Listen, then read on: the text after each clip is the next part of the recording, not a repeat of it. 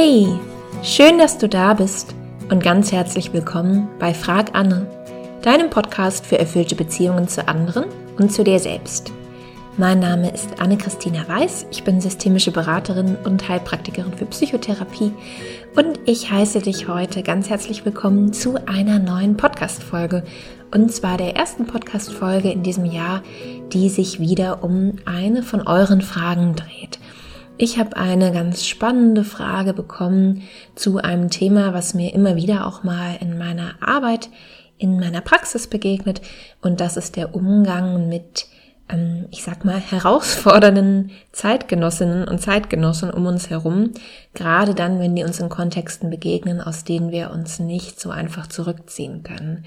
In der Frage geht es darum, wie ein guter Umgang gefunden werden kann mit einem Chef beziehungsweise einem Kollegen, der sich ähm, ja recht dominant verhält und wie es gelingen kann, einerseits da einen guten Umgang zu finden und andererseits auch sich selbst ein bisschen innerlich abzugrenzen.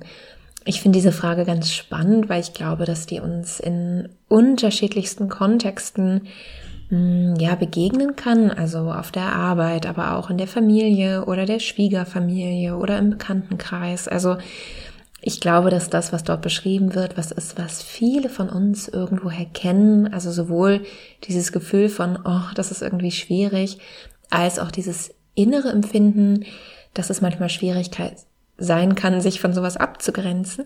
Genau, und deswegen möchte ich heute meine Impulse mit dir teilen dazu. Vorher sage ich wie immer nochmal, ich hoffe, dass es dir gut geht, dass du gesund bist, dass du gerade gut durch diese Zeit kommst, die ja ich persönlich ehrlich gesagt recht herausfordernd finde mit den steigenden Corona-Fallzahlen und allem drum und dran. Ich hoffe ganz doll, dass du für dich einen Weg findest, im Moment trotzdem immer wieder Ruhe zu finden, Freude zu finden im grauen Januar und dich immer wieder auch gut aufgehoben und verbunden zu fühlen. Genau. Wenn du selber gerade ein Thema hast, bei dem du merkst, oh, damit trage ich mich irgendwie rum, da bräuchte ich mal ein paar frische Impulse, dann hier für dich nochmal die Einladung. Du kannst immer sehr gerne deine Frage hier bei mir einreichen und ich bemühe mich dann, die früher oder später im Podcast zu berücksichtigen. Wie das geht, steht detailliert in den Show Notes. Im Prinzip kannst du aber einfach auf meiner Website vorbeischauen unter anneweißberatung.de slash fraganne und da kostenlos und wenn du möchtest auch anonym deine Frage einreichen. Genau, und dann würde ich sagen, geht's jetzt los. Ich bedanke mich für dein Zuhören und für deine Zeit und hoffe, dass auch für dich ein paar hilfreiche Gedanken dabei sind. Und ich würde heute gern damit starten, dass ich dir die Nachricht bzw. die Frage, die ich bekommen habe, auch einmal vorlese, weil ich das Gefühl habe, dass da so verschiedene Nuancen drin stecken, die sich vielleicht nicht gleich so auf eine Frage runterbrechen lassen. Und weil ich da aber drauf eingehen möchte, solltest du doch im Bilde sein, worüber ich spreche. Und ich lese dir jetzt die Nachricht mal vor und die lautet, Liebe Anne, vielen Dank für deinen Podcast. Ich habe auf der Arbeit einen arroganten Kollegen, Schrägstrich Chef, dessen Verhalten viele Gefühle in mir auslöst. Wut, Unbehagen, ich fühle mich klein. Meine Frage lautet, wie sorge ich in diesem für mich sehr schwierigen Kontakt, privat hätte ich schon den Kontakt abgebrochen, gut für mich und bleibe auch mit der Aufmerksamkeit bei mir.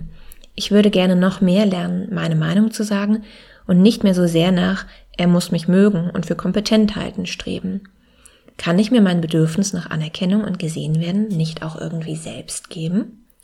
Genau, also erstmal ganz herzlichen Dank für diese, wie ich finde, super nachvollziehbare und auch sehr interessante Frage, beziehungsweise für die vielleicht unterschiedlichen zusammenhängenden Fragen, die da so drin stecken. Und ich sage gleich mal so, bei mir ist so eine bestimmte Assoziation entstanden als ich diese Nachricht gelesen habe. Du kannst ja, wenn du möchtest, erstmal nachspüren, was bei dir da für ein Bild vielleicht entsteht von dieser Situation, von dem Chef, der dort beschrieben wird und was das in dir für ein Gefühl auslöst. Und bei mir ist es so, dass so wie ich das höre, eine bestimmte Assoziation entsteht und zwar zum Thema Narzissmus. Vielleicht ist dir das Thema ja auch schon mal begegnet Und ich habe den Eindruck, dass das gerade in letzter Zeit mh, mm, oft in aller Munde ist, irgendwie besprochen wird, dass man das immer wieder findet in Podcasts, in Büchern, wo auch immer. Also ich habe den Eindruck, das Thema Narzissmus ist gerade recht präsent. Und ich kenne diesen Chef ja jetzt nun überhaupt nicht, habe nur ein paar Beschreibungen jetzt hier rauslesen können und glaube grundsätzlich auch, dass Menschen sich natürlich überhaupt nicht entscheiden in absolute Narzissten und Nicht-Narzisstinnen ne, oder andersrum, sondern dass Narzissmus etwas ist, was eine bestimmte Strategie ist, um Selbstwert zu sichern, zu stabilisieren oder überhaupt erst herzustellen. Und darüber möchte ich gleich ein bisschen sprechen. Ich möchte dir aber heute das Angebot machen, durch diese Linse ein bisschen auf das Thema zu schauen. Denn wenn wir das Verhalten, was hier beschrieben wird und die Gefühle, die in Resonanz darauf entstehen, ein bisschen durch diese Brille betrachten, was das alles damit zu tun hat, dass Selbstwert hergestellt werden soll, dass Selbst, das Selbstwert sich vielleicht bedroht anfühlt, dass auch die Fragestellerin das Gefühl hat, oh, ich fühle mich immer ganz klein, ich fühle mich vielleicht nicht so selbstbewusst, wie ich mich eigentlich gerne fühlen möchte, dann finde ich, dass vieles hier hm, vielleicht noch ein bisschen mehr Sinn ergibt und noch ein bisschen nachvollziehbarer wird. Und weil ich persönlich aus meiner Arbeit als Beraterin einfach diese Erfahrung kenne, dass Selbstwertgefühl in solchen Thematiken oft eine große Rolle spielt, möchte ich dir heute gerne diesen besonderen Blick darauf anbieten. Und beginnen würde ich dabei gerne damit, dass ich dir überhaupt mal erkläre, was ich eigentlich meine, wenn ich von Narzissmus oder von narzisstischen Tendenzen spreche. Narzissmus, und vielleicht hast du das auch schon mal gehört, hat im Prinzip etwas damit zu tun, dass wir die Spiegelung im Außen suchen, um uns als wertvoll zu erkennen. Du kennst vielleicht diese Geschichte von Narziss, der sich in sein Spiegelbild verliebt hat. Und das ist sowas, was wir oft mit Narzissmus assoziieren. Und tatsächlich ist diese Frage der Spiegelung und inwiefern ich in der Lage bin, mich selbst als wertvoll zu erkennen, unabhängig von der Spiegelung anderer oder nur durch die Spiegelung anderer, etwas, was mit Narzissmus ganz viel zu tun hat. Und ich würde jetzt sagen, dass Narzissmus erstmal vielleicht wie ein Spektrum ist und dass grundsätzlich die Tendenz, dass wir auch das Feedback von außen brauchen, auch die Rückmeldung von außen brauchen, um uns gesehen zu fühlen und vielleicht auch um uns wertvoll zu fühlen, erstmal etwas ist, was per se jetzt nicht total krankhaft oder total daneben ist oder so, sondern bei uns allen mehr oder weniger ausgelegt. Bei kleinen Kindern ist das zum Beispiel so, dass es da ganz, ganz doll darauf ankommt, dass es Mama oder Papa oder Oma oder Opa oder eine wichtige Bezugsperson gibt, die da ist und die vermittelt, ich sehe dich, du bist gut so wie du bist. Ich sehe, dass du das prima machst. Ich sehe, dass du dir Mühe gibst. Ich hab dich lieb. Ne? Also all das, was von außen kommt und uns zeigt, oh, ich bin gut so wie ich bin, ich werde wahrgenommen, ich werde geschätzt. Und je mehr wir das als kleine Kinder erfahren, desto stabiler wird dann häufig als Erwachsene unser Selbstwertgefühl, weil wir das, was wir dort im Außen erlebt haben, mit der Zeit internalisiert haben. Das bedeutet, dass wir diese positiven Erfahrungen der Spiegelung durch andere in uns aufnehmen. Und wir wissen dann später, auch wenn mein Kollege irgendwie manchmal ähm, nicht so nett zu mir ist oder auch wenn es irgendwen gibt, der mich nicht mag oder so, dann wissen wir trotzdem, dass wir oft genug die Erfahrung gemacht haben, dass wir gemocht wurden und dass wir wertvoll sind letztendlich, auch wenn es da draußen Menschen gibt, die das vielleicht nicht sehen können. Das bedeutet, dass Selbstwertgefühl auch in der kindlichen Entwicklung viel damit zu tun hat, dass es erstmal eine positive Spiegelung gibt.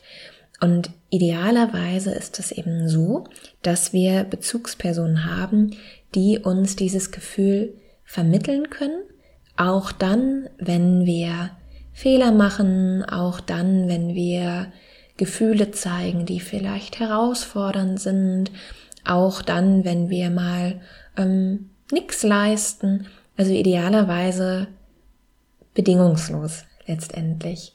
Ähm, das ist natürlich das Ideal und die Realität sicherlich oft eher eine Annäherung daran, aber gesund wäre es für uns alle als Kinder zu erfahren, wir werden wertgeschätzt und wir erfahren eine positive, ähm, einen positiven Bezug durch die Menschen um uns herum, einen wertschätzenden Bezug um uns herum, auch dann, wenn wir mal nicht perfekt sind. Und genau das ist es oft, was es braucht, damit wir später selbstbewusst sein können. Und zwar nicht nur dann, wenn wir super sind, super Leistung bringen, super aussehen, uns immer perfekt verhalten, ja, oder ähm, gerade Frauen wird es im Laufe ihrer Sozialisation oft nahegelegt, dass es nicht nur um die harte Leistung geht, sondern auch darum, inwiefern wir immer empathisch sind, immer fürsorglich, immer verständnisvoll, immer belastbar, ja. Ähm, und positiv wäre die Erfahrung zu machen, wir dürfen in jeder Hinsicht menschlich sein und werden geschätzt. Und wenn das gelingt, dann entwickelt sich oft ein stabiles Selbstwertgefühl. Und nun ist es so, dass das leider natürlich nicht bei jedem von uns zutrifft. Und wenn wir nicht die Erfahrung machen, dass wir einfach so, wie wir sind, gesehen werden, geachtet werden, geschätzt und letztendlich auch geliebt werden, dann entwickeln wir oft unterschiedliche Strategien, um uns trotzdem wertvoll fühlen zu können. Hm, vielleicht kennst du das, dass du vielleicht, wenn du dich beobachtest, auch merkst, es gibt bestimmte ähm, Verhaltensweisen, die du vielleicht nicht ganz bewusst, aber vielleicht merkst du das jetzt, wo du so drüber nachdenkst, die du dir ein bisschen angeeignet hast, um sicherzustellen, dass du gemocht wirst von anderen.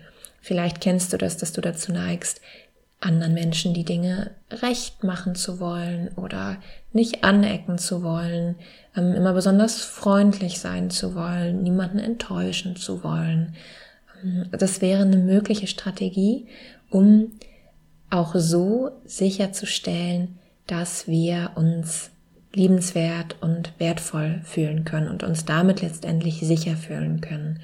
Also dieses Gefühl, ähm, dass wir von anderen abgelehnt werden, ist für uns alle schon evolutionär gesehen oft was, was sich ganz bedrohlich anfühlt. Und für Kinder ist es nochmal wie so ein ganz anderes Level. Also als Erwachsener können wir überleben, auch wenn uns alle anderen doof finden.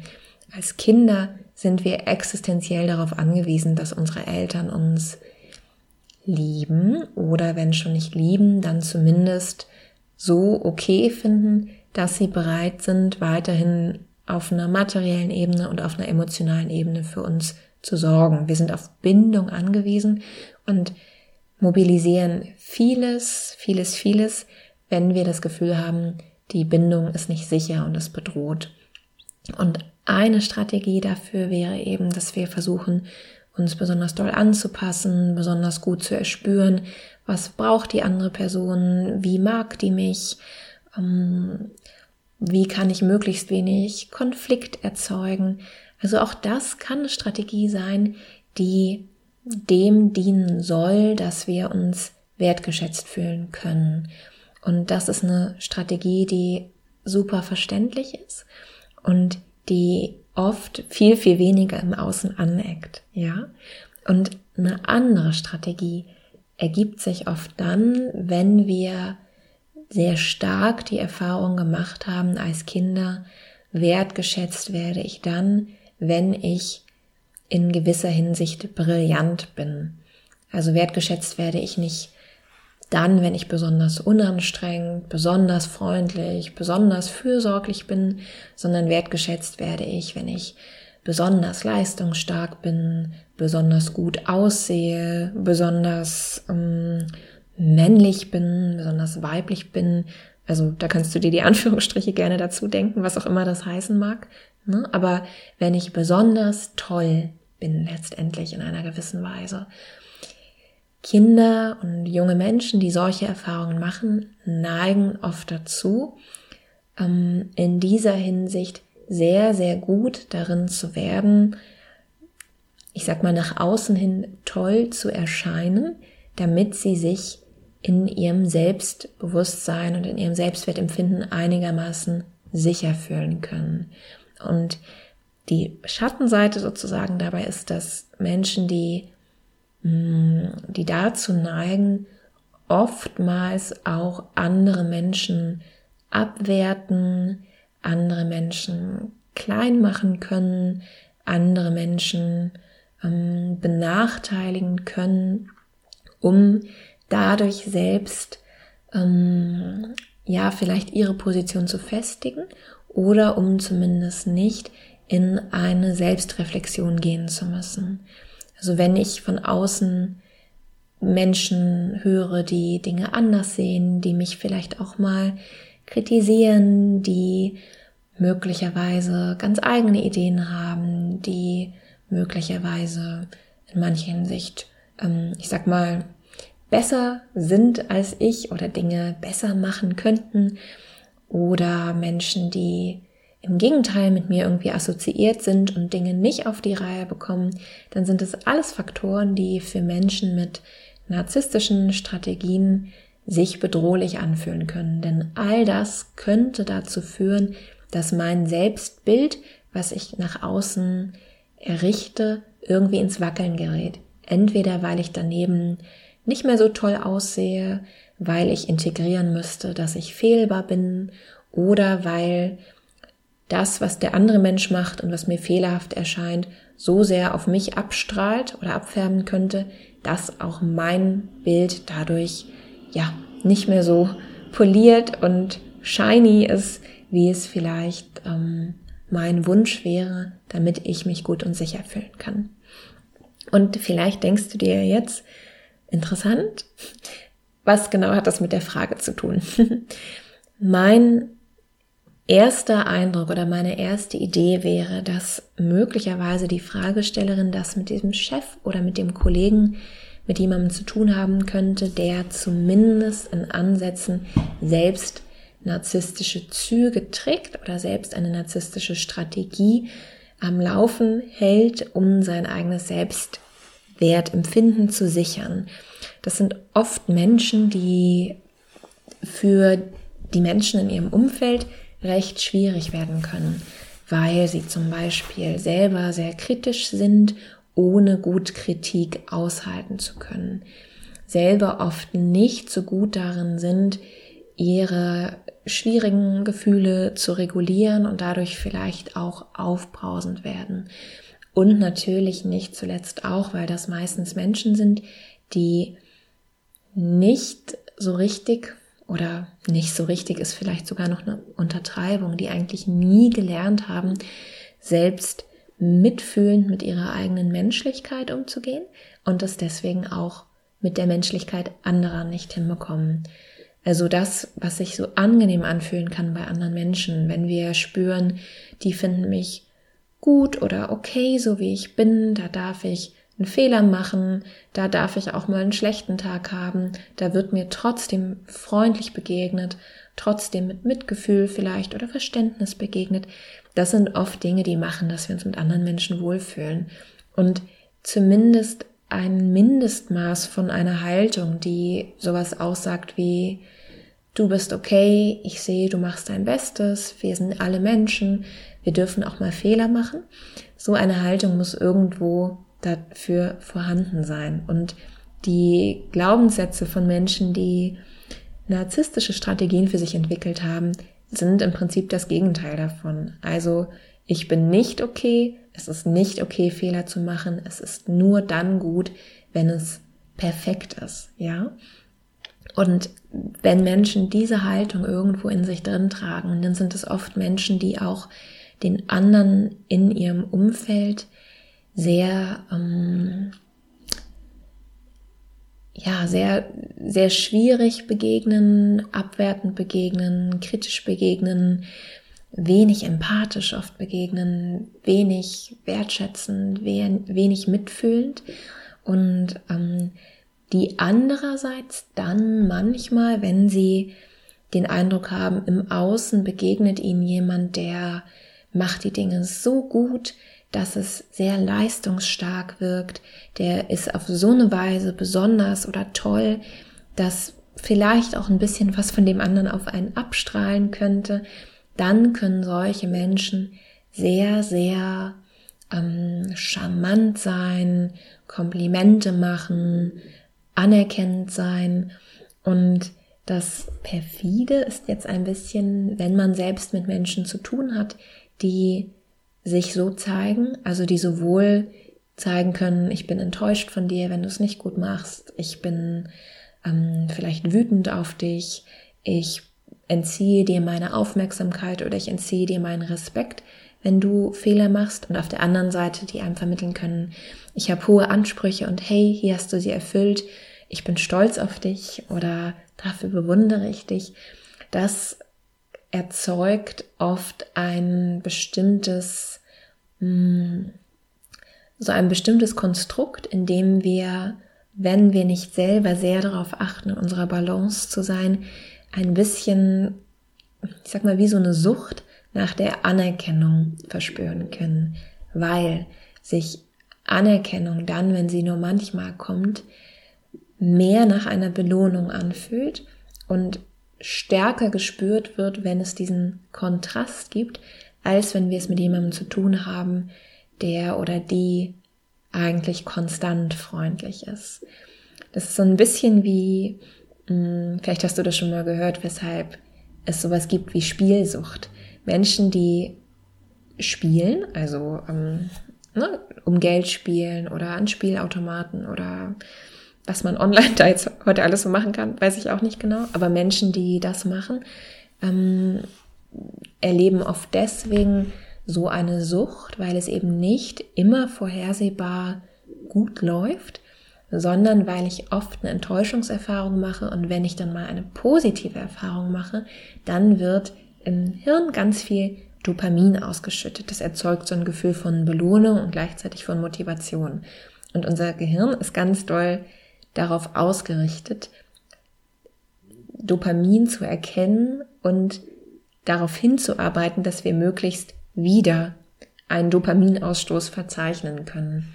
Und das ist etwas, was stärker passiert, wenn die Belohnungen unregelmäßig und nur manchmal kommen, als wenn konstant immer was Positives zurückkommt. Das ist auch einer der Gründe, weswegen es viele Menschen gibt, die zum Beispiel in Paarbeziehungen bleiben, in denen jemand nur manchmal nett zu ihnen ist, weil sich das dann so gut anfühlt im Vergleich dazu, wie schlecht es oft ist, dass sich das ähm, stärker einprägt, weil mehr Dopamin ausgeschüttet wird, als wenn wir mit jemandem zusammen sind, der konstant liebevoll ist. Und das ist was, was wirklich hm, nah rankommt an das Gefühl von Sucht und was deswegen auch ein bisschen süchtig machen kann. Und ich erkläre das hier, weil das einer der Gründe sein kann, aus dem die Fragestellerin sagt, oh, mir fällt es manchmal schwer, da rauszukommen und mich abzugrenzen. Und ich merke immer wieder diesen Sog von, ich möchte demjenigen doch irgendwie gefallen, ich möchte geschätzt und anerkannt werden. Und wenn du das auch von dir kennst, Entweder ist jemand, der jetzt hier so zuhört oder du, liebe Fragestellerin, ganz persönlich, dann wäre meine Idee, dass du vielleicht mal darüber nachdenken oder hinspüren kannst, was da in dir möglicherweise darauf reagiert und welche Erfahrungen du gemacht hast mit dem Thema Selbstwert und mit den Bezugspersonen in deinem Leben. Und oft ist es so, wenn wir auch Menschen in unserem Umfeld hatten, die uns sehr geprägt haben, die auch, ähm, ich sag mal, eher leistungsorientiert waren und nicht immer bedingungslos wertschätzend oder mitfühlend, dass wir dann eher dazu neigen, auf das zu reagieren, was wir da im Außen wahrnehmen. Dass wir dann also mehr ähm, gelernt haben, wie gut es sich anfühlen kann, von solchen Menschen doch mal positive Bestätigung zu bekommen und dass wir deswegen diesen Sog ein bisschen mehr spüren, da doch geschätzt zu werden und geschätzt werden zu wollen und den anderen vielleicht für uns einnehmen zu wollen. Das ist ein ganz, ganz, ganz verständliches Bindungsverhalten, was wahrscheinlich früh entstanden ist und was eher einem kindlichen Teil in uns entspricht. Und du kennst das vielleicht schon von mir, wenn du den Podcast häufiger mal hörst, dass ich immer wieder von inneren Anteilen spreche. Und das ist eine Betrachtungsweise, die ich dir auch hierfür gerne nahelegen würde, mal zu schauen, inwiefern es hier vielleicht zwei unterschiedliche Anteile in dir gibt, die jeweils anders auf die Situation reagieren. Und zwar einmal einen inneren Erwachsenenanteil und einen inneren eher kindlichen Anteil. Und oft ist es so, dass wir sehr wohl in uns einen Anteil haben, der sagt, Moment mal, also irgendwie so geht das nicht, hier müsste ich mich abgrenzen, hier habe ich eigentlich keine Lust drauf, dem möchte ich auch nicht entsprechen und es fühlt sich irgendwie nicht gut an hier. Und ich würde sagen, so zu reagieren ist erstmal auch ganz gesund, weil es sich natürlich ähm, auch nicht gut anfühlt und wahrscheinlich auch nicht ideal ist, wenn uns da jemand begegnet, der irgendwie arrogant oder ansprüchlich oder cholerisch oder so mit uns umgeht. Und uns da abgrenzen zu wollen, halte ich für ein ganz, ganz gesundes Muster erstmal. Und vielleicht ein Muster, was eher diesem erwachsenen Anteil in uns entspricht, der da ganz gut rational auch drauf schauen kann, abwägen kann, vielleicht sogar schon Ideen hat, wie er gut damit umgehen könnte. Ähm, und dann gibt es eben bei vielen von uns auf der anderen Seite noch einen eher kindlichen Anteil, kindlich, weil in unserer Kindheit entstanden. Und wenn ich von Anteilen spreche, dann komme ich immer von einem bestimmten Konzept und meine damit aber Muster, die sich in dir entwickelt haben, zu einer bestimmten Zeit in deinem Leben, die sowohl dein Denken als auch dein Empfinden und deine üblichen Handlungsstrategien betreffen.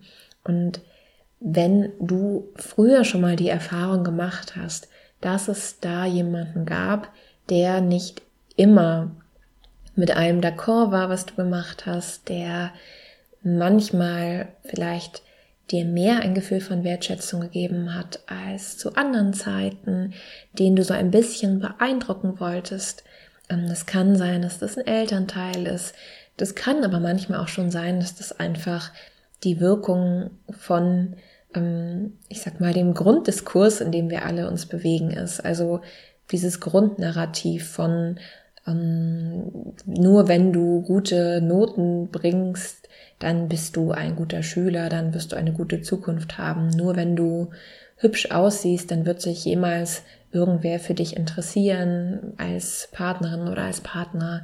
Also dieses Grundnarrativ, was unsere Gesellschaft einfach prägt, was leistungsorientiert ist und was nicht immer bedingungslos mitfühlend ist. Ähm, leider überhaupt nicht. Es kann manchmal auch schon sein, dass das reicht, dass es in uns diesen Anteil gibt, der gerne gefallen möchte und der sich fürchtet vor dem Gefühl von ähm, vielleicht ähm, nicht wertgeschätzt werden und damit auch verbunden die Idee selbst irgendwie möglicherweise minderwertig zu sein, wenn von außen Kritik kommt oder wenn von außen ähm, ja Wertschätzung entzogen wird. Und dieser Anteil entsteht oft früh und trägt deswegen oft auch so eher ohnmächtige Gefühle, kindliche Gefühle. Ähm, also du kannst dir das vorstellen wie ein, wie ein Kind in dir, was reagiert und was gerne gesehen werden möchte, gerne wertgeschätzt werden möchte, was sich danach sehnt, anerkannt zu sein und was gleichzeitig sehr traurig wird oder ängstlich wird, wenn es das Gefühl hat, dass da von außen Groll kommt oder Zorn kommt oder Abwertung kommt. Und Vielleicht magst du mal nachspüren, inwiefern du ein Gefühl dafür bekommen kannst, was es da in dir für Anteile gibt. Das wird ganz individuell sicherlich aussehen. Vielleicht geht manches von dem, was ich gesagt habe, mit dir in Resonanz. Vielleicht merkst du an anderer Stelle auch, hm, das ist noch ein kleines bisschen anders bei mir. Also schau vielleicht erstmal, dass du ein Gefühl für die Anteile in dir bekommst. Und dann wäre grundsätzlich mein Impuls, dass es in der beschriebenen Situation ähm, und in solchen Konstellationen zwei Empfehlungen gibt, die ich sehr hilfreich und wichtig finde. Und zwar wäre die erste Empfehlung, dass du, wenn du auf diese andere Person reagierst, also auf die narzisstische oder dominante, fordernde, was auch immer Person, auf diese Person, die für dich sehr herausfordernd ist, dass du dann aus deinem Erwachsenenanteil kommst und dass du zweitens lernst, mit deinem Erwachsenenanteil gut Fürsorge für deinen kindlichen Anteil zu tragen. Denn was oft stattdessen erstmal passiert, ist, dass wir aus unserem kindlichen Anteil heraus auf den Dritten reagieren und versuchen, von dem ähm, das zu bekommen, was wir brauchen, damit der kindliche Anteil sich entspannen und wohlfühlen kann. Das ist ganz, ganz oft eine Reproduktion von dem, was wir als Kinder vielleicht erlebt haben, wenn wir ähm, um die Liebe oder Zuneigung einer erwachsenen Person irgendwie gebangt haben. Das heißt, dass wir uns abhängig gefühlt haben, dass wir aus einem eher ohnmächtigen Gefühl heraus vielleicht reagiert haben, dass wir das Gefühl hatten, wir brauchen das, dass der oder die andere uns irgendwie gut findet, ähm, uns einen Daumen hoch gibt, damit es uns wieder gut gehen kann und damit wir uns entspannen können. Und das kann eine ganz, ganz große Not in uns auslösen. Das kann ganz, ganz viel Energie mobilisieren, die wir darauf ausrichten, um da was ähm, festigen, stabilisieren, letztendlich retten zu wollen. Und als Kinder war das oft die beste Chance, die wir hatten, um irgendwie gut durch eine Zeit zu kommen, in der wir nicht so gut wählen konnten, wen wir zu unserer Bindungsperson machen. Ja, als Kinder gab es dieses Machtungleichgewicht letztendlich zwischen uns und den Erwachsenen. Und als Erwachsene ist es jetzt aber so, dass wir sehr gut lernen dürfen, bewusst wahrzunehmen, wenn dieses Muster in uns aktiviert wird und wenn unser inneres Kind spürt, oh, das ist jemand, bei dem ist es nicht sicher, was kann ich tun, um hier Wertschätzung zu erfahren. Und aus erwachsener Perspektive können wir sehen, wie schwierig das ist, wenn wir versuchen, ähm, diese Aufgabe zu erfüllen, weil das mit dieser Person als Gegenüber im Prinzip nicht möglich ist. Denn der Mangel liegt ja nicht bei uns, sondern die andere Person hat in gewisser Weise eine Unfähigkeit, wertschätzend zu sein, weil sie das selber nie für sich gelernt hat. Das heißt, wir versuchen von jemandem etwas zu bekommen, der eigentlich nicht in der Lage ist, das zu geben. Also es ist, das hätten wir so ein Fass, was ganz leer ist und wir versuchen einen Hahn anzuzapfen, aus dem es immer mal rauströpfelt, ja. Und ähm, wo alles schon verdunstet wäre, bevor wir jemals irgendwie einen bestimmten Grad der, der Erfüllung erreichen könnten, ja. Und das ist was, was zu ganz viel Frustration führen kann, was vielleicht immer mal kleine Glücksmomente mit sich bringt, wenn dann doch mal so ein paar Tropfen reintröpfeln, ja, aber was auf die Dauer dieses Muster und diese Angst in uns oft nur verstärkt und uns ganz doll in einem kindlichen Muster von Gefallen wollen hält. Und meinem Empfinden nach, meiner Erfahrung nach, kommen wir dort eigentlich nur raus, wenn wir lernen, dass wir auf uns selbst anders reagieren dürfen, mit uns selbst einen anderen Umgang finden und uns dadurch beschützen letztendlich. Und das bedeutet oft, dass wir lernen, in uns einen Anteil zu finden und zu stärken, der einem fürsorglichen Erwachsenen entspricht. Und das fällt uns leichter vielleicht, wenn wir solche Bezugspersonen schon aus unserer Kindheit kennen, wenn wir vielleicht eine liebevolle Mama, einen Papa, Oma, Opa, Tante, Onkel, wen auch immer hatten, der oder die uns das vorgelebt hat. Und es ist vielleicht ein bisschen kniffliger, wenn wir das so nie hatten. Wenn du das nicht hattest, dann kannst du aber vielleicht schauen, ob es einen Menschen gibt, den du kennst aus der Familie von Freundinnen, ob es vielleicht eine Romanfigur oder eine Filmfigur oder so gibt, die diese Qualitäten für dich trägt. Ein fürsorglicher Erwachsener wäre aber für mein Empfinden immer in der Lage, sowohl nach außen klar für dich einzustehen, sowohl für deine Bedürfnisse als auch für deine Grenzen und dir gleichzeitig liebevoll und unabhängig von ähm, deiner Leistung oder dem, was du schaffst, wie du aussiehst und so weiter, liebevoll und mitfühlend zu begegnen. Also das wären für mich zwei Faktoren, die da einfach dazugehören. Das Eintreten für Bedürfnisse und die bedingungslose Zuwendung, das bedingungslose Mitgefühl. Das ist genau das, was wir als Kinder oft eigentlich gebraucht hätten. Das ist auch genau das, was dazu führt, wenn wir das erleben, dass in uns etwas heilt, dass wir ein gesundes Selbstvertrauen, ein gesundes Selbstwertgefühl entwickeln können. Und im Prinzip ist das wie die Schutzimpfung, die uns ein bisschen immuner macht gegen diese Menschen, die ähm, vielleicht sonst unser Muster so triggern würden. Und Vielleicht klingt es jetzt nach einer ganz großen Herausforderung, wenn ich sage, und lerne doch einfach dir das selbst zu geben. Ja, mir ist ganz klar, dass das nicht für jeden von uns so einfach ist und dass das nichts ist, was wir mit so einem Fingerschnipsen ganz schnell entwickelt haben. Im Prinzip würde das für die konkrete Situation aber bedeuten, dass du auf den Chef oder den Kollegen, auf diese andere Person reagierst aus der Haltung von einem Erwachsenen heraus. Das heißt, nicht ins ähm, Erfüllen gehen, nicht in so ein Pleasing gehen, ja, also nicht ähm, in dieses Muster verfallen und nicht daraus handeln, ähm, dass du versuchst, dort ähm, dem anderen übermäßig zu gefallen, sondern dass du ganz genau spürst, was ist realistisch, was kann ich leisten, was möchte ich leisten, was geht darüber hinaus, dass du dich nicht übermäßig entschuldigst, zum Beispiel für bestimmte Fehler, dass du nicht 130 Prozent gibst, um diesem Menschen zu genügen, dass du dich klar abgrenzt, wenn Dinge respektlos werden. Also, dass du dir immer wieder vergegenwärtigst, wenn ich jetzt aus einer ganz erwachsenen, ganz klaren Haltung komme, was ist dann ein angemessenes Verhalten?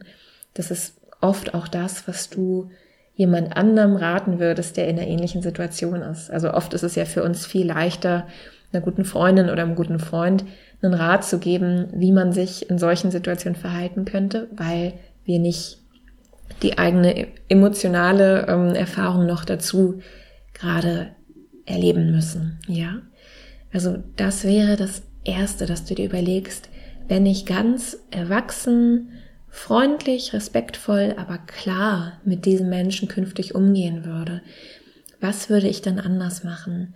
Welche Bedürfnisse von mir würde ich ernst nehmen? Welche Grenzen würde ich ernst nehmen?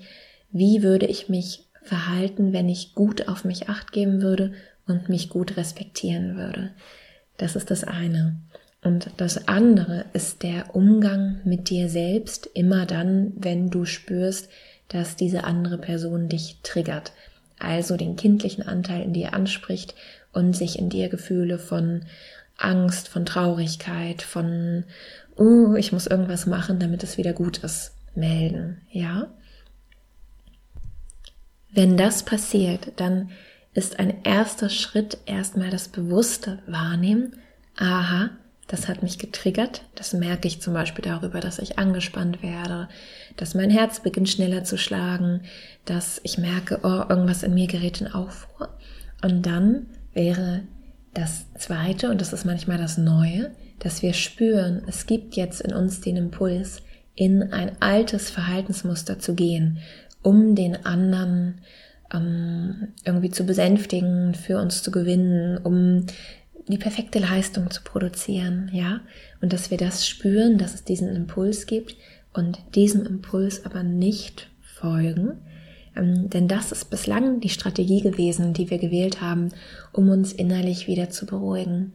Und das, was wir jetzt anders machen können, ist, dass wir sagen, ich spüre, dass in mir ganz viel entsteht an innerem Aufruhr und ich erlaube mir jetzt, mich darin zu üben, mich anders zu regulieren. Und für mich ist da immer noch der, wertvoll, der wertvollste Umgang das Praktizieren von Selbstmitgefühl. Das bedeutet, dass wir uns sagen, oh, ich sehe, wie schwer das gerade für dich ist. Und das ist so verständlich. Das ist nicht leicht. Das ist nicht leicht mit den Erfahrungen, die du gemacht hast. Das ist nicht leicht mit dieser Person, die dir hier irgendwie gegenüber sitzt und die so fordernd ist, ja. Ich sehe das, ich spüre das, ich verstehe das und du bist gut so, wie du bist. Du bist gut so, wie du bist. Du darfst Fehler machen. Ich sehe, wie wertvoll du bist, ganz egal, ob dir immer alles gelingt oder nicht. Ich sehe dein Bemühen. Es gibt nichts, was du tun könntest, damit du mein Wohlwollen verlierst. Und das kommt mir jetzt vielleicht hier leicht über die Lippen und du denkst dir, pff, ja, das ist schwierig für mich, da hinzukommen. Und da würde ich aber sagen, verwirf das vielleicht nicht so schnell, sondern erlaube dir, dass das ein Prozess sein kann, dorthin zu kommen und dich ein bisschen in kleinen Schritten in diese Richtung zu tasten. Jeden Tag ein kleines Schrittchen mehr ist auf die Dauer aus meinem Empfinden heraus deutlich ähm, heilsamer und konstruktiver, als gleich zu sagen, nö, das kann ich sowieso nicht. Denn all das ist was, was sich natürlich in dir verstärkt, was immer größer wird, je mehr du das übst. Und für mein Empfinden ist Selbstmitgefühl das, was uns mit der Zeit davon befreit, dass wir in ein Verhalten gehen müssen, was sichert, dass wir von anderen gemocht werden. Also Selbstmitgefühl ist letztendlich die Verkörperung davon, dass wir uns dieses bedingungslose, wertschätzende ähm, und diese Zuwendung selbst geben. Und natürlich kann es dafür auch hilfreich sein, dass wir das intensivieren und erleichtern, diese Haltung, indem wir uns auch im Privaten immer mehr mit Menschen umgeben, die das transportieren. Also im Außen die Erfahrung zu machen, geschätzt zu werden, uns mit Menschen ähm, zu umgeben oder mit Menschen zu befreunden, auszutauschen, die schon ein gutes Stück von diesem mitfühlenden, wertschätzenden, ähm, bedingungslosen Blick in sich tragen, die uns spiegeln, hey, du bist ein Mensch, du darfst auch mal einen Fehler machen, du darfst unperfekt sein, ich hab dich trotzdem richtig gern. Das kann etwas sein, was es uns mit der Zeit immer, immer leichter macht, auch das zu internalisieren. Vielleicht erinnerst du dich an das, was ich zu Beginn gesagt habe, darüber, was in der Kindheit passiert, dass wir den Blick unserer Eltern internalisieren und das dazu beitragen kann, dass wir ein gesundes Selbstwertgefühl entwickeln. Und dafür ist es letztendlich nicht zu spät. Und das können wir vor allem unterstützen, wenn wir das bewusst und achtsam wahrnehmen und mit einem mitfühlenden inneren Dialog ergänzen. Also wenn wir nicht all das Gute, all das Wertschätzende von außen innerlich dann immer irgendwie kleinreden und sagen, ja, äh, die sagen mir das zwar alle, aber du, du, du, du bist trotzdem irgendwie bescheuert, ja, also das ist nicht so konstruktiv, sondern wir können das im Außen, was sich irgendwie heilsam anfühlt, viel besser für uns nutzen und fruchtbar machen, wenn wir uns auch selbst für uns im Umgang mit uns selbst in Selbstmitgefühl üben. Und falls du dazu noch ein bisschen mehr Impulse brauchst, kann ich dir ans Herz legen, meine Folge zum Thema Selbstmitgefühl dir vielleicht auch nochmal anzuhören. Ich habe, ich weiß jetzt gerade nicht genau, welche Nummer das ist. Ich habe vor ein paar Folgen erst eine Folge gemacht zur Kraft des Selbstmitgefühls und ich werde den Link dazu auch nochmal in die Show Notes packen für dich. Genau, in diesem Sinne hoffe ich sehr, dass für dich in dieser gar nicht so kurzen Folge ein paar hilfreiche Impulse dabei waren, die du mitnehmen kannst, um dich in deinen eigenen herausfordernden Beziehungen immer gestärkter zu fühlen und dich immer weniger abhängig zu fühlen von Menschen, die leider bislang noch nicht so viel Fähigkeit entwickelt haben, um deinen Wert zu sehen und zu schätzen. Und das hat ganz viel mit diesen Menschen zu tun und ganz, ganz wenig mit dir. Ich wünsche dir jetzt alles Liebe und ich freue mich sehr, wenn du beim nächsten Mal wieder einschalten magst. Falls du dich bis dahin mit mir verbinden möchtest, kannst du total gerne auf meinem Instagram-Account vorbeischauen unter Anne-Christina Weiß oder auf meiner Website unter anneweißberatung.de. Ich freue mich immer von dir zu hören und ja, wünsche dir jetzt noch eine gute Woche und alles Liebe. Bis bald, deine Anne.